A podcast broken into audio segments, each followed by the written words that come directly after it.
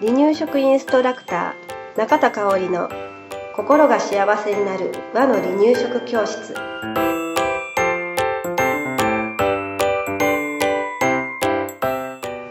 第28回です。今日もよろしくお願いします。はいよろしくお願いします。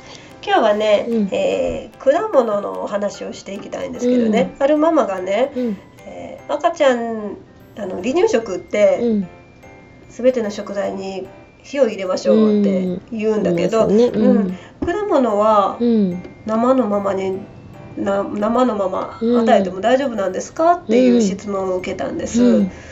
どう思います、ね。うん。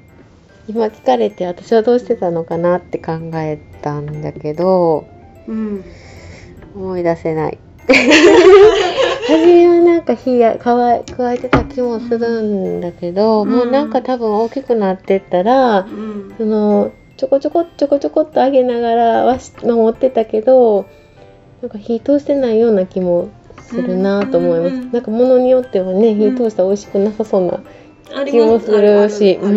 そうそう、うん。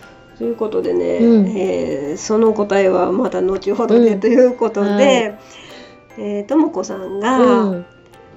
自分自身が果物を食べたら、うん。どんな感じになうる、ん。自分の体にどんな効果があるように感じます？なんかちょっと特別感があるかなやっぱり果物食べるのって、うん。うんうんうんうん。なんだろうハッピーな感じ？わかる？うん。そう私もそうなんですよね、うん、うん、例えば果物といえば？いちご。うんりんごうん。みかんうん。どんどん出てくるけど、うんそうそうそう、うん梨。そう スイカか。うんうぶどうとかね,、うんうんうんね季節ごとにね、うん。美味しい果物が出てきます、うん。で、えー甘みが多いので、うん。赤ちゃんもね好む食材の一つと言われています、で果物ってね、うん。なんか幸せにうん。なる。うん私効果としては人を笑顔にしてくれたり、うん幸せにしてくれるる食材の一つなのかなって思います、はい。で、うん、食後の楽しみだったり、なんかおやつになるうん。食べ物なのかな、うん。子供にとっても大人にとってもね。ね。うん。で特に季節その季節しか出てこない果物、うん。スイカだったうんり、うんえー梨柿だったりすると、うん。本当に特別で、うん。食卓に出した子供たちもうわーってうん。喜ぶ、ね。うん。喜ぶよね、うん。うん。だからあのーうん。私にとっても特別うん。なのできっと子供たちにとってもうん。特別なうん。ものだし、子供たちが喜ぶとね親もね、うん。嬉しくなりますね、はい。うん、だから果物には人を笑顔にするうん。力があるんじゃないかなって一つ思います、はい。あとはね果物は健康な体を育ててくれます、うん。えー果物にはビタミンミネラルだったりね食物繊維が豊富にうん。含まれています。あのーなのでね、えー野菜にもこれは言えることなんだけれど炭水化物だったりタンパク質と一緒に食べることでね、うん。えーその栄養がね効率よく体の中で働いてくれるので、果物は健康な体を育てる重要なうん。ものです。はい。うん、まあ食べ過ぎには注意なんですけどね。ね。うん、量は、うん。あの適量でねうん。ほどほどにっていう感じですね。では離乳食期の果物のルー与え方のルールみたいなのありますか？うん、そうですね、えーありますね。離乳食の時ね、さっきちょっと前半でお話ししたうん生で与えて大丈夫なのかなっていう答えが、実はね生で与えても OK 基本的には OK なうん食べ物です。あいいんだやっぱり。うんそうなんです。そうそうそう。でも、うんあのー、3つ注意点があるのでそのはい3つをちょっと頭の中に入れてください。はい。初めての一口はうん。一さじから、うん。これはどんな食材でもそうなんですけどね、あの赤ちゃんが欲しがるから、うん。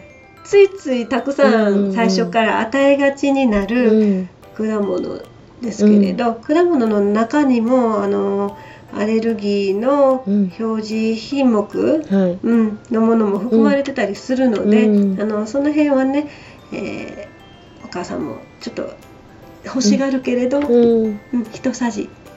一さじ、うん。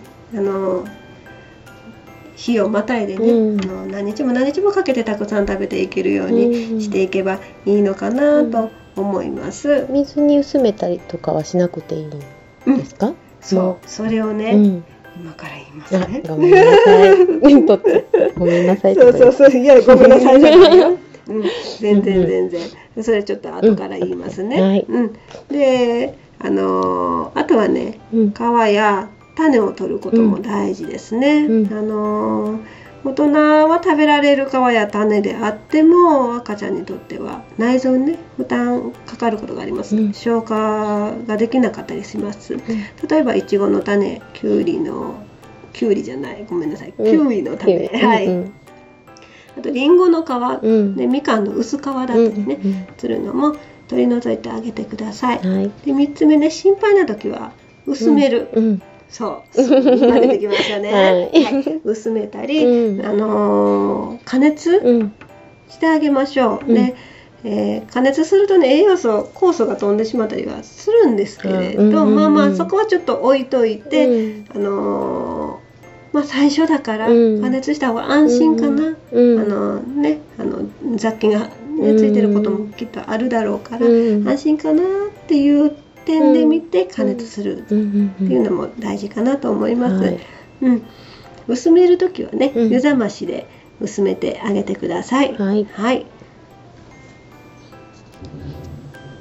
では、えっと、加熱って言ってたんですけども果物を美味しく加熱する方法ってありますか？あそうですね、えーまず鍋を用意してください。はい。うん、で果物を小さく切って果物と同量以上うんの水と一緒に鍋に入れうてん沸騰させましょう。はいで混ぜながらね弱火で23分コトコトコトコト煮たらいいと思います。はいで加熱することでね柔らかくなるっていう利点もあります。うんうん、なのであのー加熱してみるっていうのも一つの方法かなと思います。はい。はいはい今日もありがとうございましはい、ありがとたうございました。離乳食インストラクター協会では離乳食の基本と和の離乳食の美味しさを学べる離乳食インストラクター協会2級1級講座を東京、名古屋、兵庫を中心に行っております。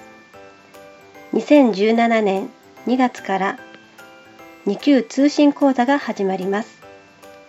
ご興味のある方は離乳食インストラクター協会2級通信講座で検索してくださいね。